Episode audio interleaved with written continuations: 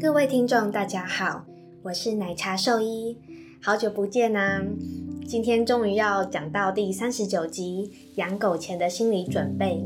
那其实这集应该早在两个星期前就要讲给你们听，但因为那时候我嘴巴有点不舒服，就是我嘴巴其实有嘴巴破的一个老毛病。那因为可能工作的压力比较大，所以我那一阵子连续有两轮的嘴巴破，因为每一轮都差不多要一个星期才能让它康复。那刚好我破完一轮，又有新的嘴巴破发生，所以我那时候连续一两个礼拜都非常不舒服，没办法好好讲话跟吃东西。那我也因此瘦了一两公斤，那真的是不舒服的一个疾病，所以就没有办法。录 podcast，那现在好不容易好一点，终于可以介绍自己给大家，也可以好好的讲话了。那很怀念这个讲话的感觉。那我们就进入正题，养狗前需要做怎么样的准备呢？那其实相信会听这个节目的听众很多，其实正在养狗，或者是养狗有一段时间了。那你们还记得当初为什么想要养狗吗？那一定就是喜欢狗嘛，想要，呃，有个可爱的小东西陪在身边，那也觉得自己可以好好照顾这个动物，那因此就会想要养一只狗这样子。我本身之前也有领养过一只狗，它是一只被弃养的十岁的红贵宾。那其实我养它的时候，它有很多的问题，像是它的牙齿很严重的，呃，结石啦。然后他的心脏有心丝虫，那他甚至还没有绝育，然后他的子宫好像有子宫肌瘤之类的，所以我一开始领养他的时候，也是花了很多的时间跑动物医院，花了不少的费用来帮他一个一个的处理这些问题。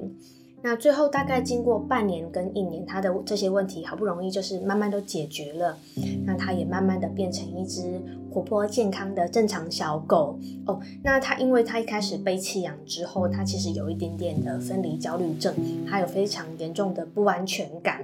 呃，没有人在的时候，它就会大声的嚎叫，甚至会就自己吃大便啊，有一些行为上的问题。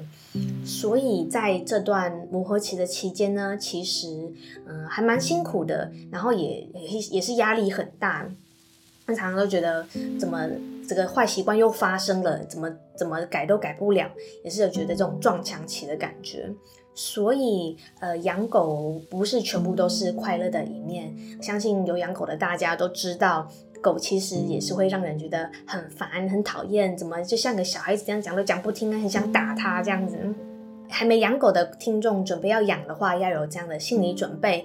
你养狗，它就像是养小孩一样，它会有让你快乐的时候，但是也会让你有非常抓狂的时候。好，那首先呢，你有没有想过养狗前呢？你想养什么样的狗呢？那首先养狗的来源就分成领养或购买嘛。那领养的话，大部分就是米克斯，很少的机会可能有品种狗，那就是可能是被人弃养之类的。领养的话，呃，你可以选择幼犬啊，也可以选择成犬或老年犬。那通常在一些各县市的收容之家，都会有这个机会可以领养，在场也都会有很多工作人员可以跟你介绍狗狗的性情，可能某些性情的狗比较适合你之类的，也都有跟他们互动的机会。那这是一个蛮好的选择。那养幼犬的话，就是可以从小训练嘛。但是幼犬的话，就是会比较活泼，然后会比较不懂事一点，所以会嗯常常会需要帮它处理善后。那成犬的话，相对的性情会比较稳定，但是它有可能有一些既有的个性，它需要重新适应你的家庭，你也要去重新重新培养它的性格。那这中间可能就会有一些磨合摩擦发生。那购买的话，大部分想购买都是因为想要特殊的品种的狗狗。购买的话，绝大部分都是一岁以前，就是都是从幼犬就开始养嘛。购买的话，就是要注意，比较希望跟生育良好的商家去买狗，希望说，因为我们都希望。那些作为种狗的那些狗狗也可以生活的很好，所以我们还是希望说不要不希望它们只是沦为生产的工具。透过跟好的商家购买，借以遏制不好的商家。所以买的话，也希望大家可以要小心谨慎的挑选。至于哪一种品种狗好呢？其实这也是蛮常会遇到有人问我的问题，就是说我想养狗，但是我不知道要养哪一种比较好。那这时候我就会建议你们去思考，你们想要养什么的体型的狗呢？你们想要养小狗还是大狗？因为狗的体重是可以差很多，因为猫的体重是比较固定的，可是狗小狗跟大狗的体重可以差很多。小的话可能就是一两公斤，大的话到三四十公斤都有。那这时候你们可以从你们家的空间跟你未来的开销这几点来考量。大狗就比较需要大的空间嘛，那小狗就是空间需求比较小。大狗呢，它在粮食上跟医疗上的开销一定也是比小狗还多的，因为它就需要比较多的药嘛。那另外就是你们可能要考虑，你们想要养短毛还是长毛的狗。短毛的话，它们就是很多狗，它们其实就是会换毛，家里会比较多它们的毛会掉毛。长毛的话，嗯，它们就是毛会长长，掉毛的呃数量就比较少。那它们就是需要定期的洗澡跟修剪，像是呃雪纳瑞、约克夏、马尔济斯、呃贵宾狗这类，就是属于毛会长长，可是掉的比较少的狗。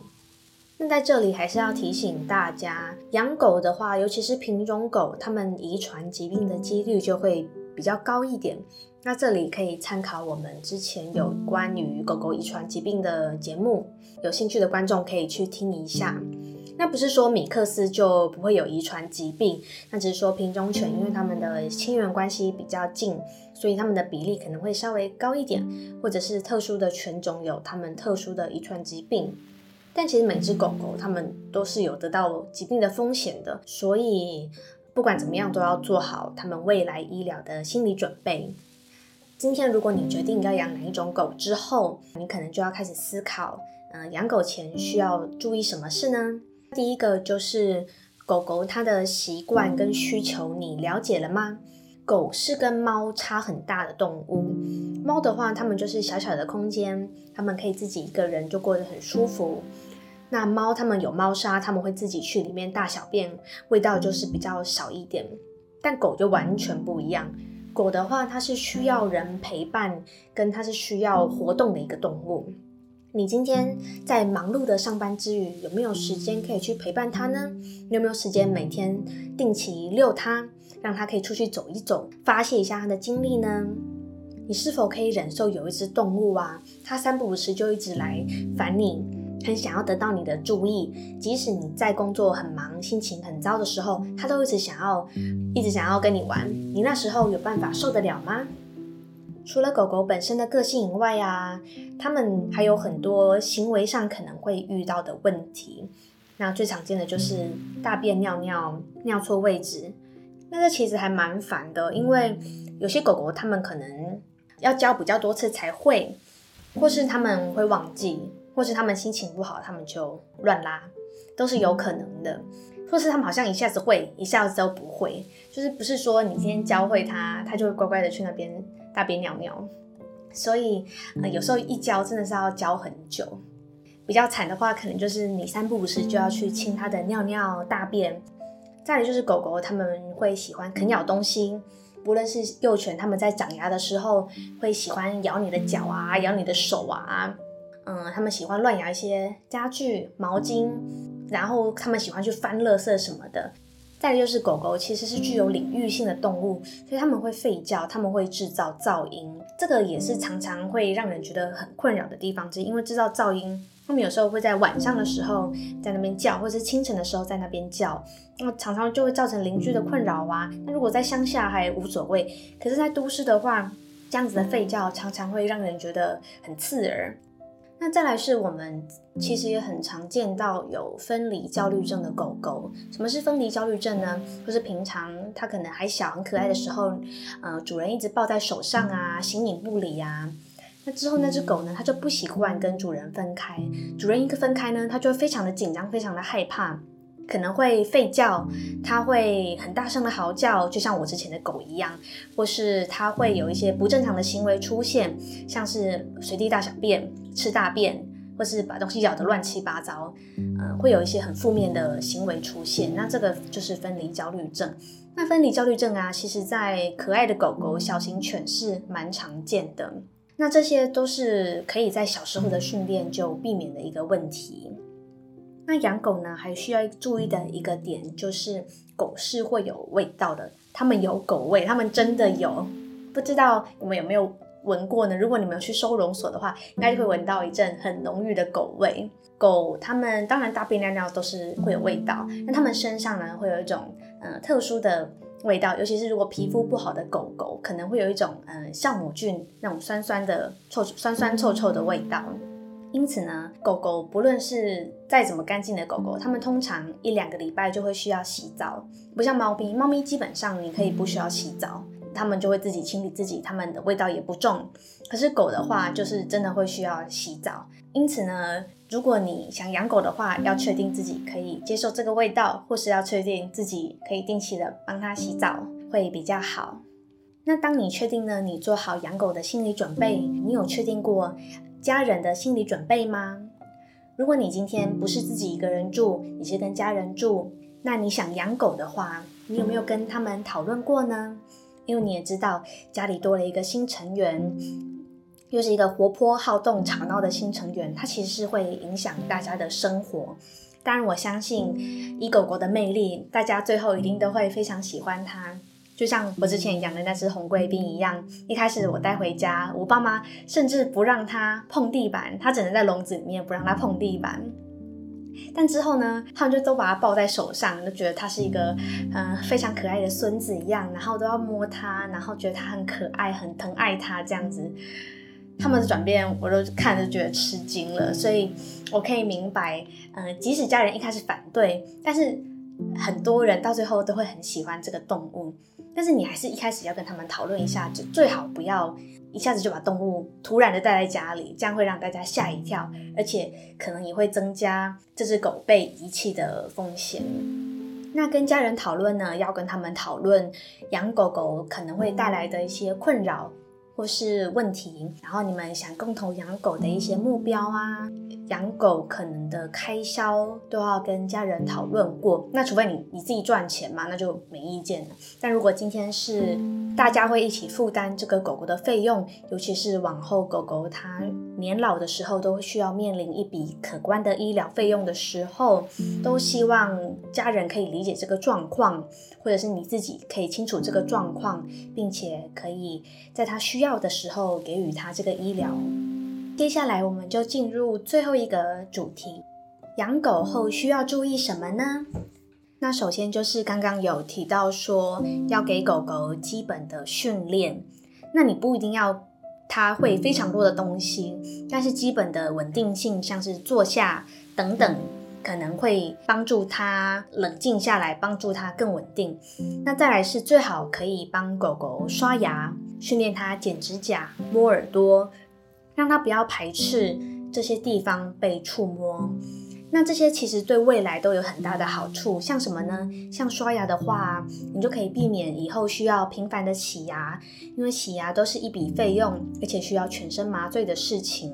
因为他们狗狗洗牙不像人，呃，牙医是说啊，我们人就啊，他们不可能啊，他们一定要全身麻醉才有办法把口腔的结石都洗干净。所以狗狗的洗牙的风险就会比人稍微高一点。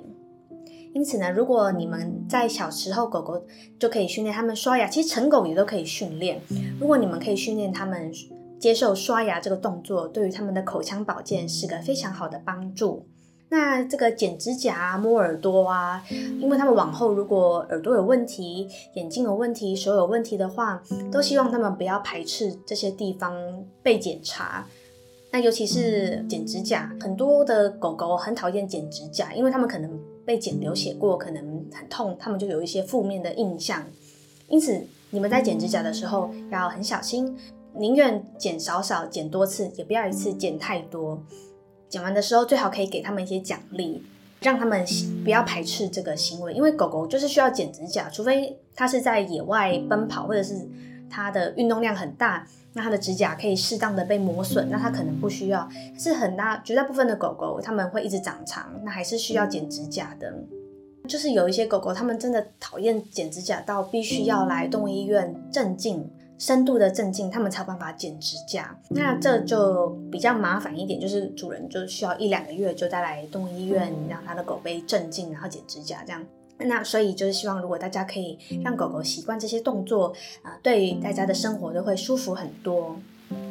那最后就是养狗的初期，可能就会需要帮它做健康检查，需要帮它做体内外的寄生虫预防，然后要定期预防心丝虫。然后要安排一个时间帮他们绝育，那因为绝育对动物还是有一些好处的，像是母狗早期绝育呢，可以降低得到乳腺肿瘤的机会，也可以避免得到子宫蓄脓。那公狗的话，公狗绝育可以减少它们的领域性及攻击性，它们可能个性会比较温和一点。另外也可以预防像射护腺肥大或是睾丸肿瘤的问题。那适当的绝育时间点，因为小狗跟大狗它们适当的绝育时间可能不一样，因此呢，这个绝育的时间都还是要问兽医会比较好。那做完了基本的健康检查，往后呢，还是要定期的带他们去动物医院做每年的检查，可能可以抽血看一下他们的身体状况怎么样啊，定期给兽医摸一摸看一看，或许就可以提早发现一些疾病哦。那奶茶兽医的介绍就到这边，谢谢你们的收听，我们下次见啦，拜拜。